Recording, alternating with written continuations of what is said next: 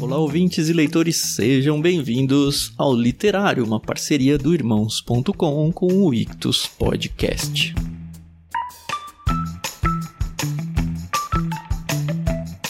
Eu sou Thiago André Monteiro, arroba Vulgutan, e no episódio de ontem vocês conheceram o livro Uma Confissão, do Liev Tolstói, que foi o primeiro episódio do literário lançado lá em julho de 2018, e em agosto de 2018 nós lançamos o segundo literário, o livro O Peregrino, de John Bunyan, um livro mais do que clássico aí, famosíssimo no meio cristão, no meio secular.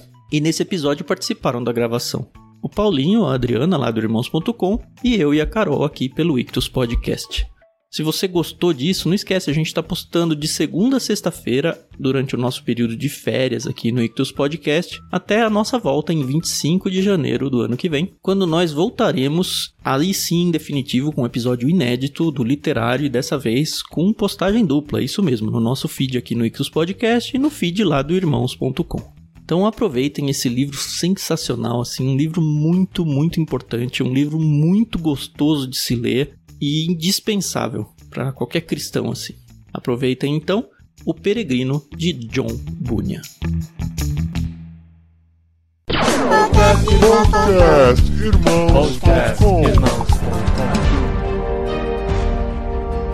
Olá, pessoas! podcastirmãos.com literário de número 2 entrando no ar. Eu sou o Paulinho, estou aqui com a esposinha Adriana, que quer protestar porque a gente vai falar sobre o peregrino e não a peregrina. eu sou a Adriana e eu estou aqui com o Thiago que chegou no panto da desconfiança e venceu e saiu do lamaçal. Puxa, obrigado. eu sou o Thiago e eu tô aqui com a Carol, que tá lendo tanto que a barriga dela tá crescendo até, hein? Ele alimenta, né? É, pois é. Oi, pessoal, eu sou a Carol e eu tô aqui com o Anderson e eu descobri que a gente passou pelo mesmo problema. Nossa biblioteca virou berçário. Pela primeira vez na história desse programa, vocês vão ter um coxinha aqui. Um integrante do aparelho repressor do Estado, entendeu? O Anderson é policial rodoviário. É pra ele que a gente liga quando a gente tem aquelas multas complicadas. Não é mentira, eu nunca fiz isso. Eu nunca fiz isso. Então, não, não. E você, mortadela, que tá ouvindo, não seja preconceituoso, porque eu sou coxinha, mas não sou bolsominion, porque pra tudo tem um limite. Oh, Senhor! Obrigada, Deus! Eu tô aqui com o Paulinho pra mostrar que Jesus une coxinha e mortadela e a gente segue a vida, beleza? e olha só que honra! Anderson Zen, amigo meu de muitos anos. Há muito tempo eu tento chamá-lo para participar do podcast Irmãos.com, mas dessa vez eu fui incisivo. O Marcelo me ajudou, a gente se uniu, o Marcelo Matias. Falou: a gente vai convencer o Anderson a vir gravar com a gente. E ele tá aqui porque ele é um cara que admira muito a obra de John Bunyan. E a gente vai falar nesse segundo programa do podcast literário de Irmãos.com sobre o livro O Peregrino, o clássico de John Bunyan. A gente avisou vocês para começarem a ler lá atrás e acompanharem com a gente. A gente vai falar sobre o contexto do livro, vai contar um pouquinho da história do John Bunyan, tudo isso sem spoiler do livro. Se você não quiser saber sobre detalhes da história, a gente vai avisar em um certo ponto quando a gente vai começar a dar spoiler e você pode parar ou se você não se importa, ouve o programa até o fim com a gente aqui também. E eu só quero falar para vocês que infelizmente eu não consegui chegar ao último capítulo. Para você que estava torcendo, eu consegui chegar até o capítulo 16. Mas tá bom. Paulinha Adri, acho que ela tolou naquele pântano do desânimo, com certeza.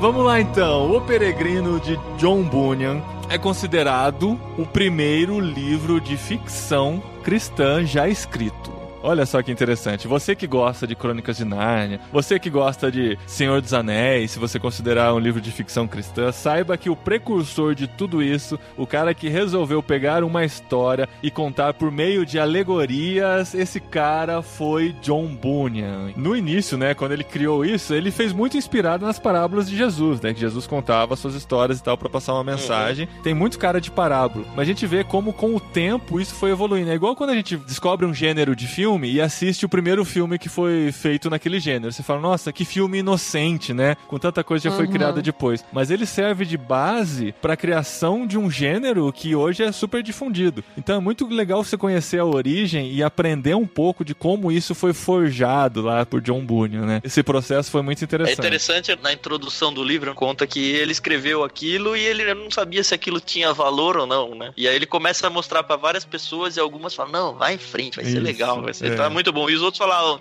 é, tá, tá bom, né? Aí ele falou, não, na dúvida tá aqui, vamos ver, o tempo vai dizer se esse negócio tem relevância ou não. É, e o tempo disso, né? É, É, exatamente. exatamente. E ele superou muito obstáculo. Primeiro que ele foi muito criticado pela academia, que desprezavam, porque ele era filho de um funileiro. Uhum. Era um cara iletrado, superou a dificuldade de você poder fazer propaganda do livro, quer dizer, a tiragem que teve. Em meio a muitas críticas, o livro vendeu o que vendeu, o cara é um fenômeno. O cara era o Harry Potter da época, entendeu? É, Só que ele não ganhou dinheiro com isso.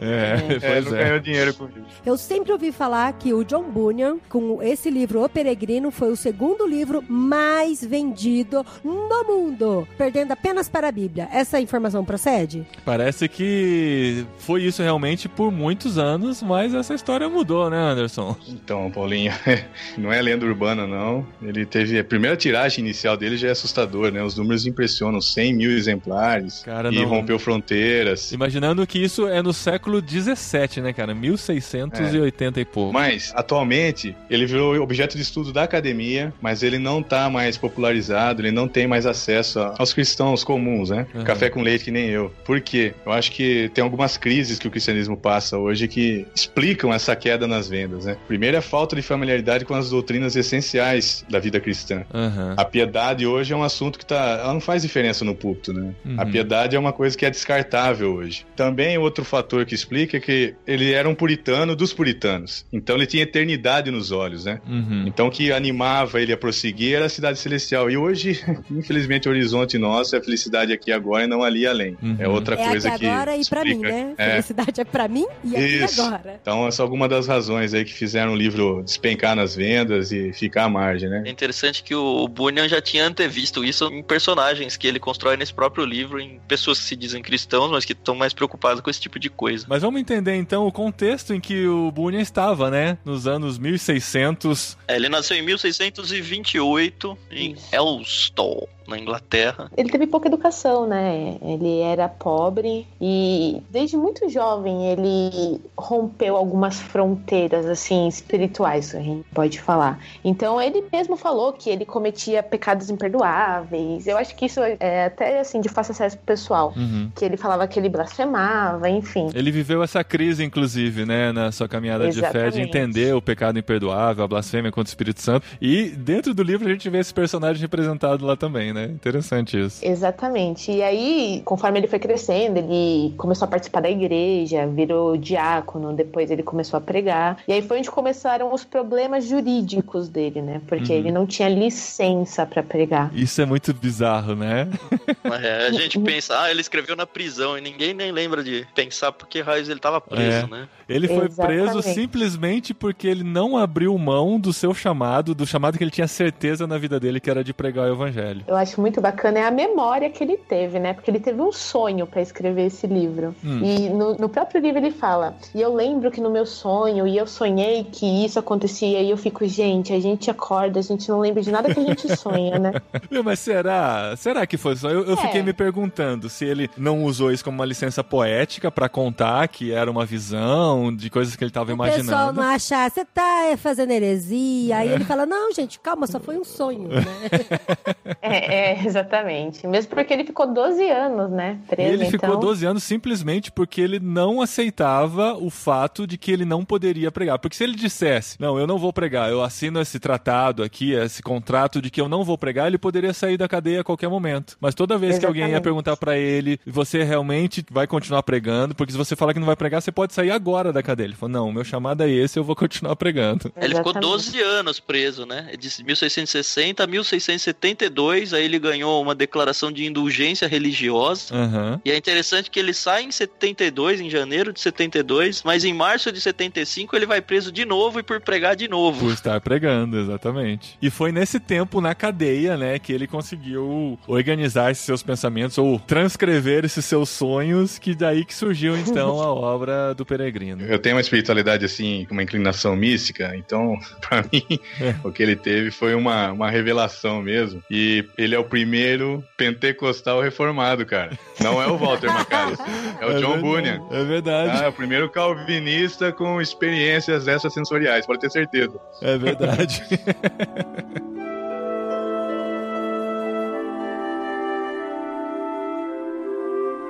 No programa anterior eu mencionei do meu preconceito com o Peregrino. Por conta do filme, eu fui descobrir que esse filme é de 1978 e está na filmografia de Liam Neeson como o primeiro filme que ele participou. Olha só, no IMDb é o primeiro filme com Nossa, ele. Alguém aqui entre nós assistiu o filme? Eu assisti na época e eu reassisti porque reassisti alguns trechos porque esse filme tá é, inteiro no YouTube, dublado Mas você inclusive. reassistiu agora? Eu vi, sim, sim, eu vi uns E tá pedaços. fiel ao livro? É, sim, mas a grande questão é, o livro, ele é tão baseado em alegoria que eu não consegui ler o livro como uma história. Eu não consegui me entregar na história de um peregrino que estava andando, encontrando aquelas coisas como se fossem reais. Pra mim, o tempo todo aquilo era alegoria e eu fiquei tentando entender o que, que elas estavam querendo dizer. Mesmo porque os próprios nomes dos personagens ou os nomes dos locais são declaradamente o estereótipo do que aquilo que ele está querendo representar. Então, assim, é, É, eu muito li como um difícil mapa você... da minha própria vida ali. Então, mas eu penso como uma obra de ficção ou como uma obra cinematográfica, é muito difícil de você transpor aquilo de uma forma que pareça uma história de fato, entendeu? O tempo todo você fica entendendo a teologia, as discussões que estão sendo feitas em cima daquele tema, né? Eu, eu vi todas as versões cinematográficas possíveis, desenhos animados, todos empobrecidos, péssimas representações do livro.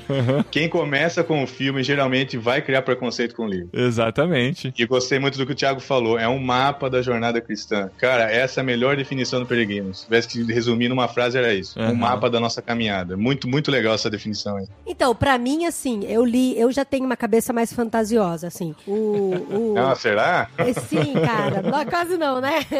Eu gosto muito da ideia de fantasia, assim, de imaginar. Por isso que, mesmo eu entendendo que são alegorias, de que aquilo são mais questões de personagens que são representativos na nossa caminhada cristã, eu enxerguei, eu li o livro todo como uma grande história, sabe? Aonde os personagens, com os nomes malucos que eles tinham, representavam realmente os personagens, daquilo que eles viviam. Cara, é um exercício muito grande conseguir entrar desse jeito Nossa na história. céu, foi muito legal pra mim, sabe? Por Cara, exemplo, eu li assim quando também. ele tava na cidade da destruição, eu imaginei uma cidade mesmo da destruição. Ele com família, pessoas que não estão nem aí, É. nem nada, sabe? E aí, tipo, quando ele foge da cidade, aí depois ele encontra o volúvel, eu já imaginei uma pessoa toda malandrona, volúvel, ah, eu vou com você, pode deixar e tal. Mas aí eu já sabia que logo, logo o cara ia se ferrar, ia Então, voltar. os nomes Entendeu? dão spoiler do que vai acontecer com eles, Mas geralmente. é né? legal, é legal Não, porque os capítulos fazem isso, né? O nome os capítulos do capítulo. Os capítulos, Então, os mas aí- lugares. Como o cristão estão. morreu depois de sair do tal lugar. E pra mim foi muito legal, porque tanto que eu quis muito fazer uma linha de raciocínio desde quando ele sai da cidade da destruição. Calma, até pera aí. Quando... Va- Vamos dar spoiler? Não, eu não Calma, sei onde calma, ele Adri. chega. Eu não sei onde ele chega porque eu não Adri, terminei de fala ler pra livro.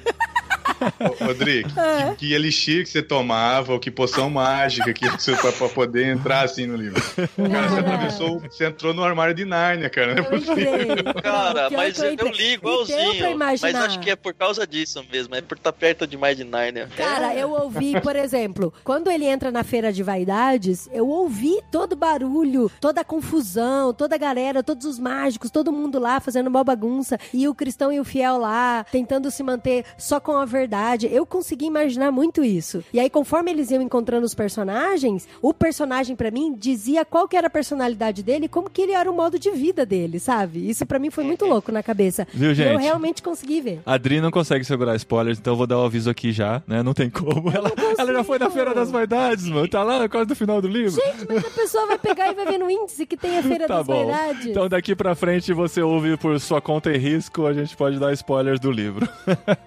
mulher ama uma feirinha, não pode ver uma que ela vai. ah, eu ficava fácil lá.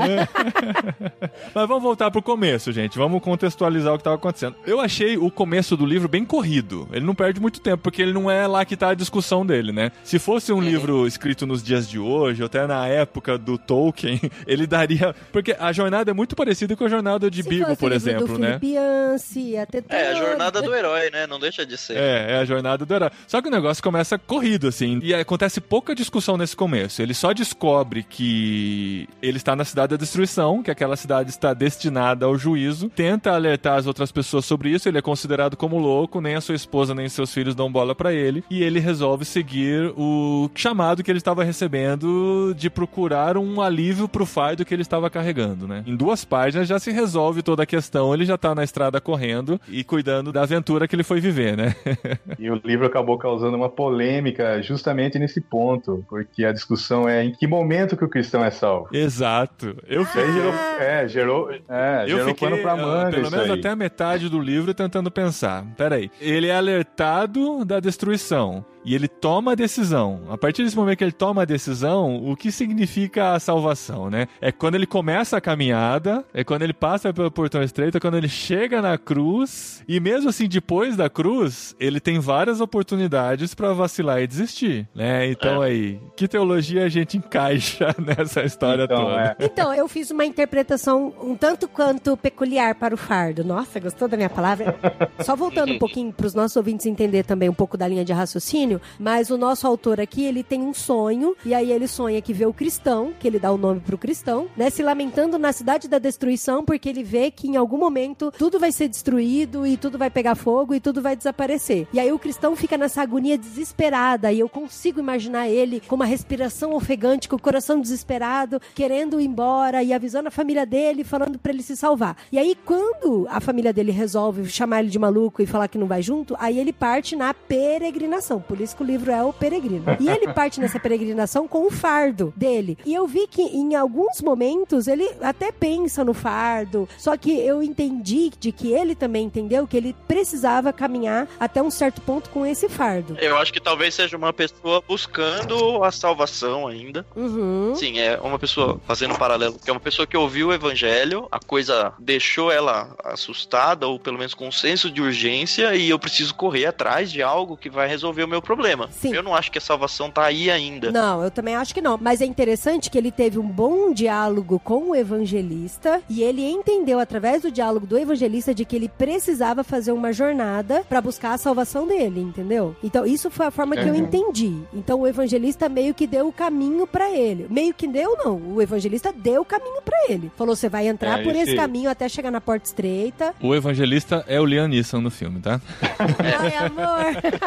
Eu acho que o problema todo é o entendimento da metáfora que ele usa, né? É por isso que a gente acaba entendendo, não, ele foi só soltar o fardo lá diante da cruz, o que que tá rolando? Então a gente não entende o que é o fardo, a gente não entende o que que é o portão, Uhum. e a gente não entende o objeto em que a fé é colocada, né? Uhum. Ele é salvo no momento que ele colocou a fé numa pessoa, e não numa parte da obra da pessoa. Uhum. Porque o que se prega na igreja é você crer que Jesus morreu por você. Onde é que tá na Bíblia isso? Não tá na Bíblia isso. Você não se apropria de um momento da obra de Jesus, você se apropria da pessoa de Jesus. Uhum. Então a fé é isso. Então ele é salvo quando ele passa no portão. A culpa forense dele, né, teologicamente falando, é resolvida ali. A culpa psicológica, porque aí ele vai ter a certeza da salvação diante da cruz. Então ali que ele adquire uma perspectiva cruciforme da vida e a culpa psicológica deixa e abandona ele, porque o fardo dele é da vergonha e da culpa. Então, eu acho que tem tudo a ver com toda a história de vida que ele viveu. Era algo que era muito pesado pra ele. Ele ainda, por mais que ele se arrependesse, ele ainda não tinha salvação pra aquele fardo, pra toda a história de vida, pra todas as cagadas que ele fez na vida dele, entendeu? Tem muito a ver com a nossa história jogando na nossa cara tudo que a gente já fez de errado. E é isso ele carregava, um fardo de culpa, de coisas que ele não queria lembrar. Exatamente isso. é, Eu só entendo a porta como a salvação dele, é a culpa forense é resolvida ali. Porque quem que creu em Jesus mesmo e entendeu toda a mecânica da salvação? Acho que é muito difícil isso. E a gente vai carregando algumas dúvidas, alguns estigmas, e essa culpa psicológica ainda é um fantasma que nos assombra, né? Eu acho que quando ele tem esse contato com a cruz, E ele acaba obtendo a certeza, porque o que, que é o livro? O livro é uma alegoria da doutrina da salvação. Sim. Em todos os seus momentos. Da justificação, ou seja, o que, que ele quer enfatizar? Vocês precisam ter a certeza da salvação de vocês, porque isso vai determinar toda a conduta de vocês daqui por diante. Aí todo o livro, toda a peregrinação é a santificação que está em jogo. Ou seja, ele está querendo inspirar a gente a ser paciente, porque pode reparar, todo o processo dele, ele ainda dá muita bancada, mesmo depois de tanta coisa que ele experimentou na vida. Ele dá cada escorregão assim, amador, né? Ele vai alternando momentos de ele- brilhantismo com amadorismo absurdo. Na hora que você acha que ele já aprendeu a lição, na página seguinte Isso. ele já dá uma vacilada, né? Dá uma vacilada. E aí, quando chega no momento final, que é a glorificação, né? É bom, não vou fazer spoiler agora. Não, já tá valendo. Vai lá, tá liberado. O livro também está inspirando a gente a ser ansioso para a gente se livrar de todas essas falhas nossas. Então, o livro, para mim, é incrível quando você entende ele com esse paradigma da doutrina da salvação. No capítulo 6, comecinho do livro, o título é Cristão chega à cruz e livra-se do fardo. Isso acontece bem rápido, assim, no livro. É uma página, uma assim. folha, um frente e verso da página. E é lindo, né, cara? É, é o suficiente. É. Eu gosto dessa objetividade no livro também, né, cara? Tem hora que ele faz uma discussão grande, teológica, e vários pontos e contrapontos, mas tem hora que ele é direto. Ele chega e fala: pronto, a obra de Cristo é isso, o seu fardo tá livre e não precisa mais nem discutir sobre isso. Vamos continuar na caminhada, né? Isso. Mas o primeiro parágrafo do capítulo 6 responde muito do que a gente está discutindo. Ele diz assim: Em meu sonho vi que a estrada pela qual o cristão havia de seguir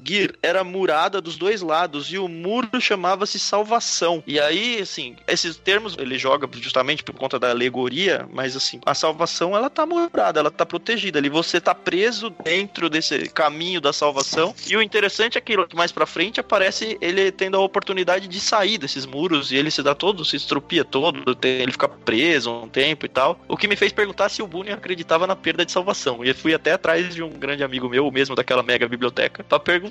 Aí ele falou: o Bunyan, de jeito nenhum. O Bunyan é o cara que menos crê em perda de salvação da história do cristianismo. Aham. Mas é interessante pensar que a salvação, então, é o cristão tá, entre aspas, aí preso dentro dessa salvação, e uma vez dentro dessa estrada, você não escapa dela.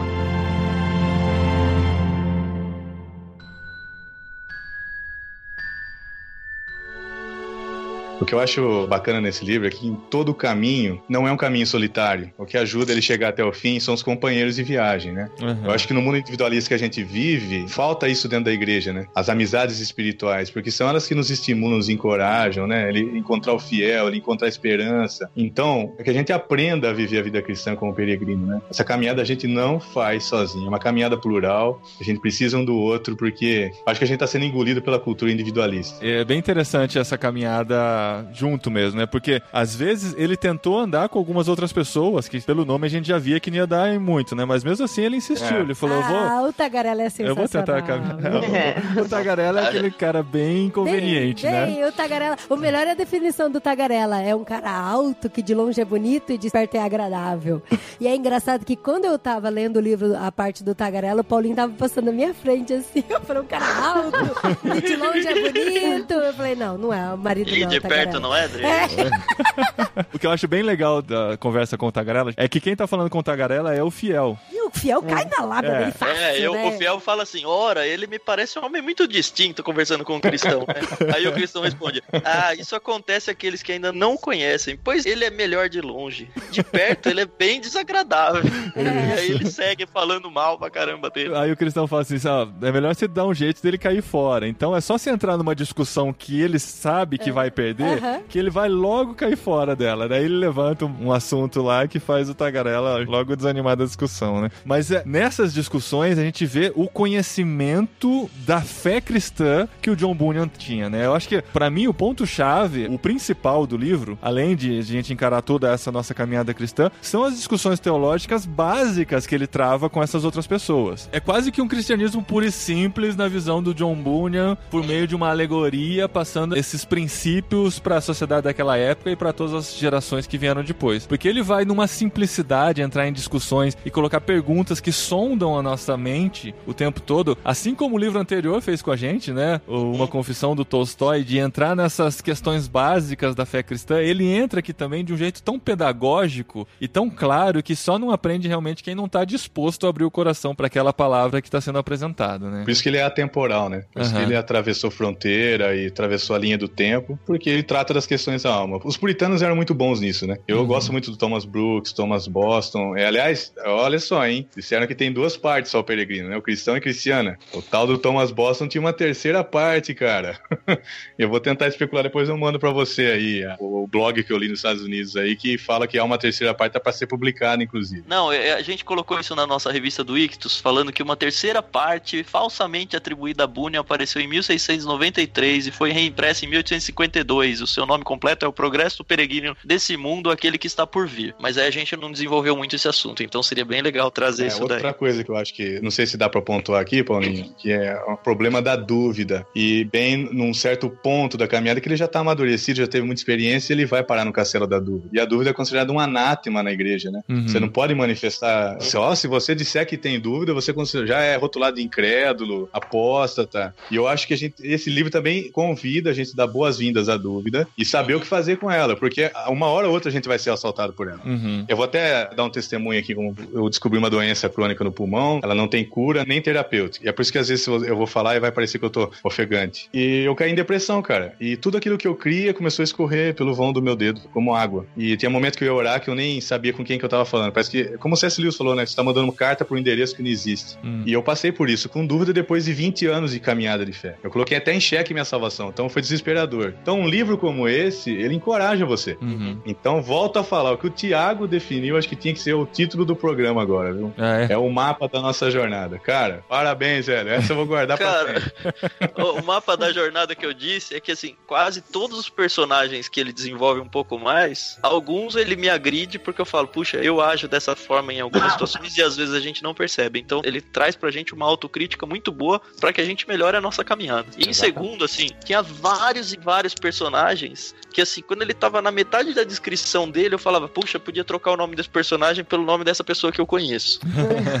e aí é igualzinho, assim, dá a impressão que ele conhece essa pessoa, e aí a outra pessoa, eu falo, puxa, a minha batalha de espiritual, a minha batalha de relacionamentos ao longo da vida, os sofrimentos que as pessoas me trazem, o tipo de crítica que eu faço, mesmo que mentalmente as pessoas, é exatamente a mesma coisa que o Bunyan vivia, e obviamente ele construiu isso com base na experiência de vida dele, e aí me fez pensar que todos nós vivemos esse tipo de situação, todos nós conhecemos pessoas assim, e muitas vezes a gente pode estar tá vivendo a vida de alguns personagens que são caricatos pro lado ruim no livro, e só ler esse livro faz com que a gente melhore, porque a gente fala, puxa, eu não posso ser volúvel, eu não posso ser uma pessoa, por exemplo, aquele professor que ele encontrou, é, ele encontrou uma pessoa presa e acorrentada, aquilo falou muito para mim. E aí ele fala, sim, ele começa a conversar sim. com ele, e aí ele fala, ah, mas conta sobre a sua vida. Ele fala, ah, esse aqui era um professor de, não lembro se era escola bíblica que ele fala, mas é um professor de teologia, ele ajudou muita gente e tal. Só que ele abriu mão da piedade dele, da vida de devoção dele, e ele acabou preso numa cadeia e não tinha perspectiva nenhuma de sair de lá. E aí muitas vezes a gente começa a se qualificar teologicamente e a gente começa a achar que é mais realista que o rei e esquece de que nós somos miseráveis diante de Deus e que a gente precisa o tempo todo de Deus e não devemos trilhar o caminho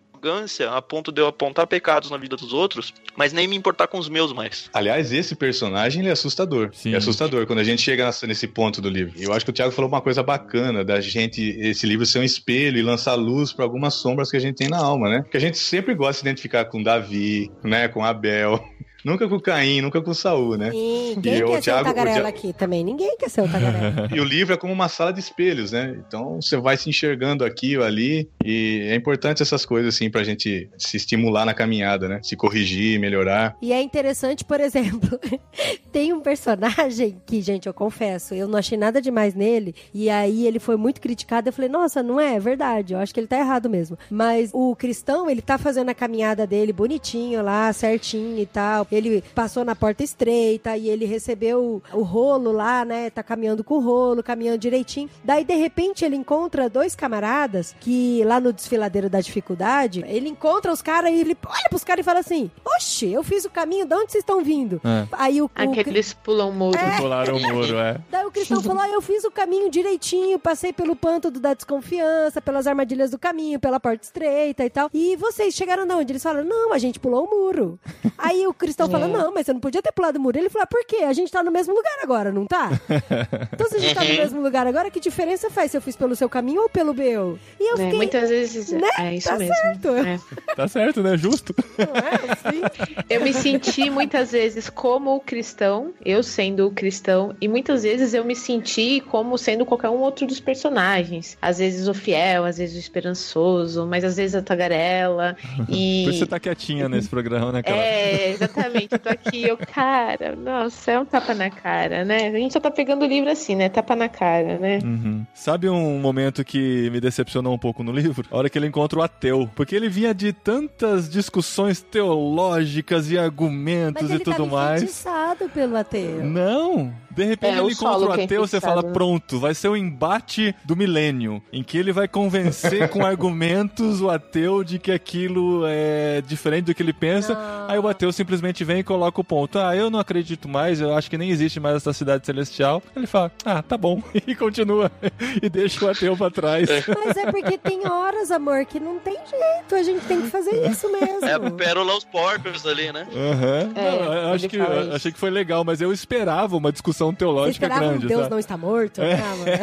Alguma coisa nesse sentido. Mas muitas vezes eu me pergunto quanto realmente vale a gente ficar entrando nessas discussões, quanto que a gente não perde energia de tempo, porque a pessoa já tá decidida. né? Uhum, É, sei lá. Não, eu entendi Eu, dentro eu várias vezes entrei nesses embates e sempre me- que acaba eu falo, putz, mas perdi tanto tempo aqui, não, não agregou nada. Ah, Mas o legal é que depois que o cristão termina a conversa com o ateu, aí ele começa a conversar com o esperançoso, né? Sim. E aí o esperançoso fala: cuidado, esse aí é um dos aduladores, né? Aham. E aí eles começam a falar, e aí o cristão fala pra ele: olha, a respeito desse livro, é aquele que cada i, cada tio é mais firme do que o céu e a terra, e que a gente tem que. Ele tá falando da Bíblia, né? Aham. Então, que Aham. a gente tem que ter a palavra de Deus. E o ateu, ele não tem isso. Ele leu. Eu lembro de professores da faculdade que falam assim: ah, eu leio a Bíblia e eu não entendo o que vocês veem de especial na Bíblia. Porque realmente falta fé, né? Então. É, E a Bíblia Eu acho que até um- discernida espiritualmente, é por isso. Ele tá com o É. espírito Eu- eu acho que- não adianta. Eu acho que o livro reflete um momento. Então, o ateísmo naquele tempo não tinha essa militância que tem hoje. Então, não era muito necessária a discussão, né? Hoje ele tem uma patrulha em cima dos cristãos, vão achincalhar, vão fazer panfletagem. Então, hoje o momento nosso é diferente. Por isso que a gente, quando lê, às vezes vai meio anacrônico, né? Vai ler com a lente de hoje e vai se decepcionar mesmo com o livro. Uhum. Agora, outra coisa que eu acho bacana é que a gente tá vivendo uma geração aspirina, né? A gente tem uma intolerância à dor terrível. A gente não quer ficar doente, não quer envelhecer. E eu acho que o livro apresenta a caminhada cristã como uma caminhada de luta, é de provação, é de tentação, é de falha, é de desvio, é de retomada. Aliás, quando meu filho leu a versão ilustrada, né? A coisa que mais impressionou ele foi a morte do fiel. Então, spoiler, já foi falado lá. Então, você chegou aqui, o fiel,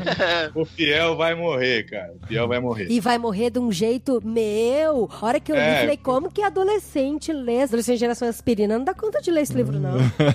Os dois sofrem muito, né? Os dois são martirizados, mas o fiel é muito mais, tanto que vai até a morte, né? Meu moleque ficou muito impressionado, aí eu apresentei o lado B da vida cristã, né? Aham. Eu peguei Hebreus 11 e falei que o Hebreus 11 também... Eu, aliás, o Peregrino é um Hebreus 11 em forma alegórica, né? Uhum. Que é a grande jornada dos heróis da fé lá, é a jornada de estar com uma perspectiva eterna e peregrinar e sofrer aqui. E a gente, às vezes, tem muito um triunfalismo na nossa fé, a fé que vence. Mas lá em Hebreus deu uma guinada de 180 graus e o escritor começa a falar de uma fé que perde. Não é uma fé... Lá eles não escapam mais do fio da espada, né? Eles morrem ao fio da espada. Então, esse lado B da vida cristã, a gente também não quer muito saber hoje. Uhum. Interessante esse trecho aí da morte, porque o cristão e o fiel, eles são alertados pelo evangelista. Foi lá na Feira das Vaidades que aconteceu isso, né? Foi, foi. Isso, isso. E ele alerta, olha, vocês vão lá e um de vocês vai morrer. E ele não, Não, fala ele até quem. pergunta, mas por que que a gente tem que passar por esse caminho? Por que, que a gente tem que passar pela Feira da Vaidade, né? Uhum. E aí, aí o evangelista até falou que Jesus também passou por esse caminho, também passou pela Feira da Vaidade. E quando ambos veem a proximidade da morte, é interessante o narrador contando a sensação que eles têm, né? De meu, É, eu ia ler esse seja... trecho aqui, É, pode ler então. Acho que é muito, Então. muito bonito essa parte. Ó, ele diz assim: ali que eles estavam acabados de entrar no, no local lá, ali novamente se lembraram do que ouviram do seu fiel amigo evangelista e sentiram-se ainda mais confirmados em seu caminho e em seus padecimentos por aquilo que lhes dissera que ocorreria, que era a morte de um dos dois, né? Também se consolavam um ao outro,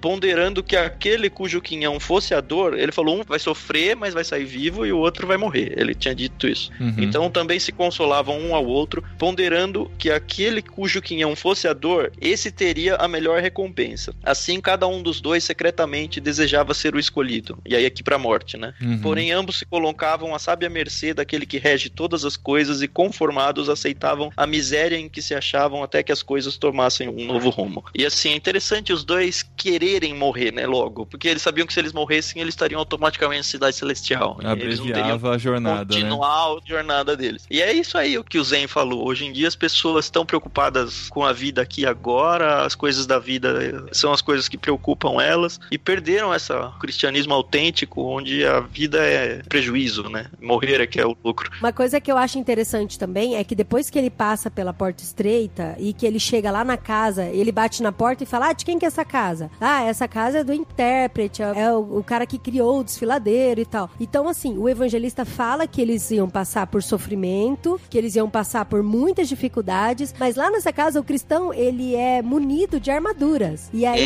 Uhum. não sei se vocês lembram, leva ele lá num cume do monte, no alto, e fala, ó, é pra lá que é a cidade celestial, e ali ele tem um descanso e tal, e aí ele é munido de armadura, e é onde ele tem as armaduras pra poder viver aquelas adversidades, né? Então eu achei bem Isso interessante no Palácio isso. Belo, né? É lá Então. no Palácio Belo que são as quatro filhas que vão recebê-lo, né? E o que, que vocês acham que é esse lugar? Eu falei, porém, que eu achava que era a igreja. Não sei se faz muito sentido. Que é onde ele foi preparado pra, Pra viver as jornada, né? adversidades. É. É. pra Olha, eu não tentei né? fazer um paralelo nenhum na hora que eu tava lendo. É, mesmo porque você se mergulhou na história, né? Como a Adri, você e a Adri nem ficaram pensando É, nos paralelos, queriam só curtir a história. Não, amor. Olha esse Paulinho também. Não foi assim, amor. A gente curtiu a história, mas a gente personificou o personagem. Com aquela atitude que ele tinha por causa do nome dele, entendeu? Mas pra mim, quando ele foi munido de armas, assim, bem toscamente falando, eu acho que vocês têm liberdade até de discordar de mim. Pra mim, lá, ele teve um estudo sobre o que viria pra frente e como ele iria se munir de armas. É. Ó, você vai ter isso, vai ter aquilo. É como se a gente estivesse na igreja mesmo, tendo os nossos estudos, nossas semanas teológicas, porque daí tem o É um estudo tempo da de fé. descanso, de Então, refrigério, de. Sim, É, e de aprendizado, E a sabe? palavra intérprete me fez entender Isso. nesse sentido também, de ser alguém que compreende uma mensagem e te passa de uma forma que você entenda melhor, como se fossem as pessoas na igreja que ensinam a Bíblia, por exemplo, né? Eu acho que faz sentido, mas eu não sei se tem alguma contradição nisso. Mas é por É, isso que eles querem que ele vai ficando, ele quer ir embora. Não, fica mais um dia, não, fica mais um dia. Essa parte, assim, Sim, realmente não eu não entendi mundo, por que, que eles estavam querendo.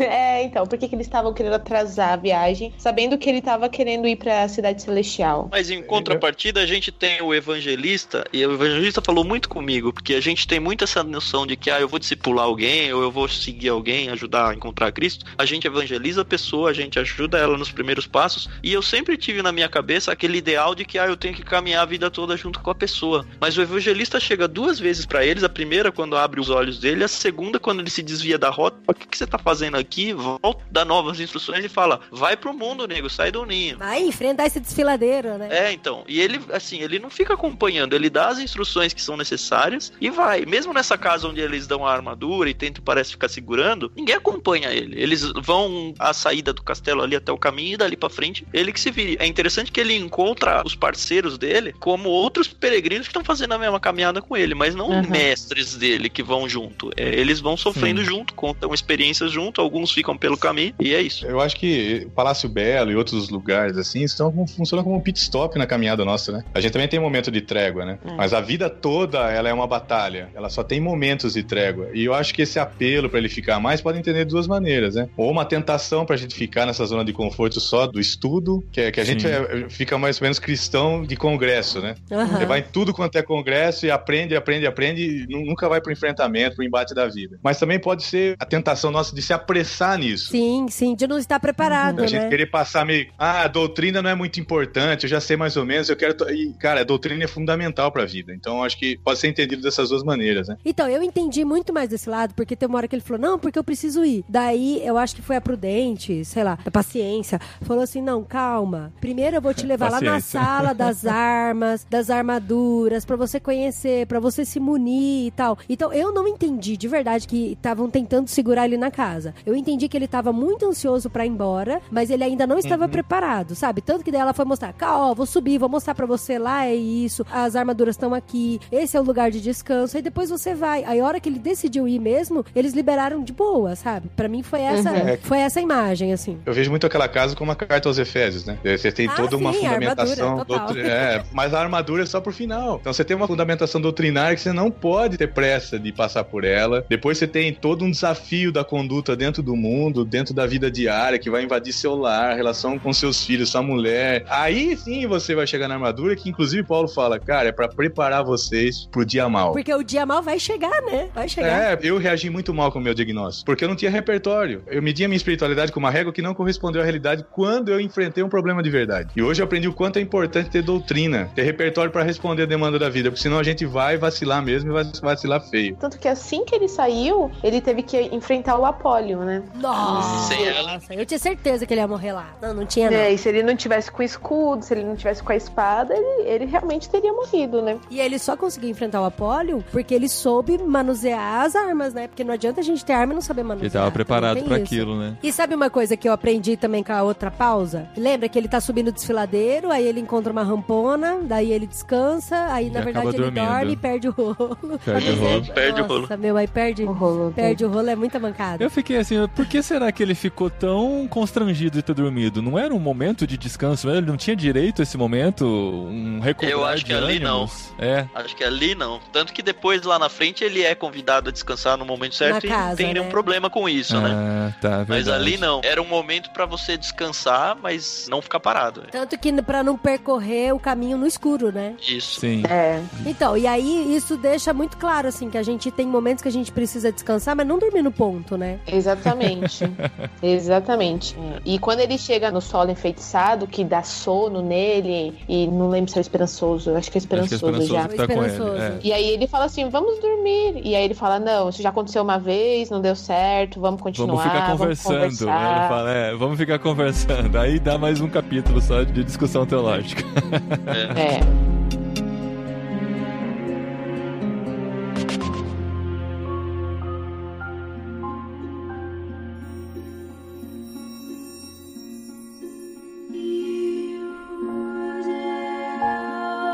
Deixa eu levantar um ponto aqui. Eu tô meio que o chato que não gostou do livro, mas eu gostei sim. Que assim, o livro foi escrito há mais de 300 anos, outra realidade, como o Anderson levantou aqui. Mas sabe que eu senti falta? Por mais que não seja o propósito do livro, eu senti muita falta de um chamado a missões. Porque em momento algum ele pensa em voltar para a cidade de destruição com um novo esclarecimento e trazer novas pessoas. Quem vai para lá para a região, que é inclusive quem o traz pro caminho estreito, é o evangelista, que tá lá na região. Ele não tá na cidade da destruição, mas tá lá do lado de fora. Mas assim, parece que em nenhum momento ele teve esse chamado de vou voltar lá, eu vou trazer a minha família, os meus concidadãos. A não ser que ele seja um calvinista hardcore, de que assim, só os que foram chamados que têm o direito de entrar pela porta, aí eu não preciso evangelizar e trazer mais ninguém comigo, né? Como é que vocês veem essa situação? Ó, eu acho que primeiro que a caminhada dele, ele não tinha isso como missão de vida dele. Ponto um. Segundo, que no começo do livro ele tenta sim convencer todo mundo que não, a gente tem que sair, vocês não estão. E todo mundo taxa ele como louco. Hum. Terceiro, que eu acho que qualquer tipo de vou voltar o caminho no livro seria um convite a dizer que tudo bem você voltar pra trás na sua caminhada cristã.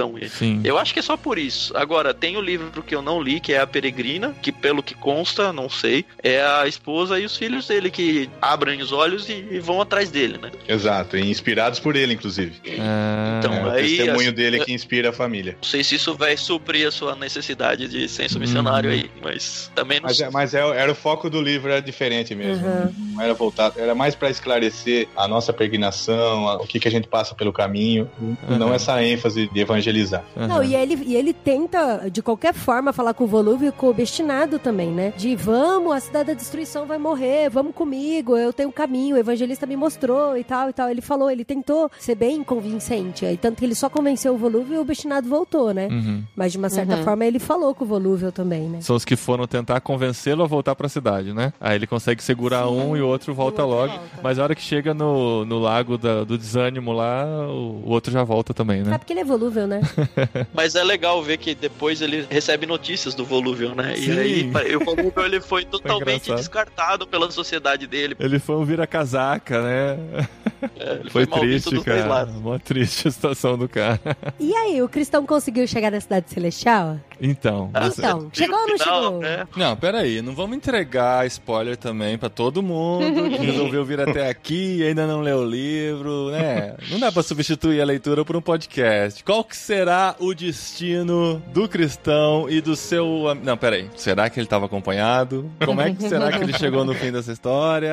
tem É, que ler, tem é. que ler. É, agora saindo um pouquinho das páginas do livro, né? Parece que ele ficou 12 anos na prisão, foi preso novamente, eu não sei quanto tempo ele ficou. O John Bunyan você tá falando, né? Isso. É, do John Boone, agora do autor. Cara, eu fico assim, me lamentando o, como ele morreu, cara. Morreu com uma ele vai gripe, ajudar né? uma fa... né, ele foi ajudar uma família, foi a cavalo ajudar uma família, quer dizer, agora que ele tá, escapou da prisão, tá sossegado, tá com a igreja dele, que é hora dele respirar e falar assim, agora eu toco a minha vida tranquilo, vivo com a minha família. Ele vai ajudar um pai com um filho que se desentenderam, né? E quando volta é apanhado por uma tempestade, de lá ele fica gripado e essa gripe leva ele embora, cara. Vamos falar uma verdade. Se a gente não tem uma perspectiva eterna, cara, essa vida aqui é um tremendo absurdo. Uhum. É o que o Tolstói perguntou no, no- No, no livro sim. anterior que vocês leram. Cara, né? que, que sentido que faz isso? Aqui é um tremendo absurdo. Um É. cara desse, com esse potencial, morrer novo, acho que 62 anos, né? 59. 59 e morrer aí com uma gripe. Cara, é, é lamentável ter esse fim, viu?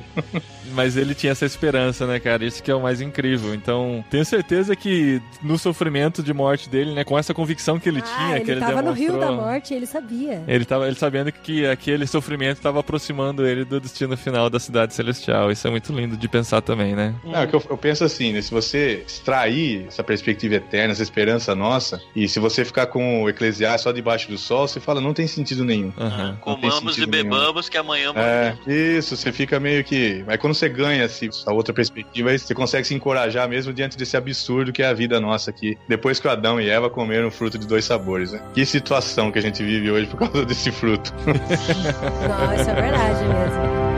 E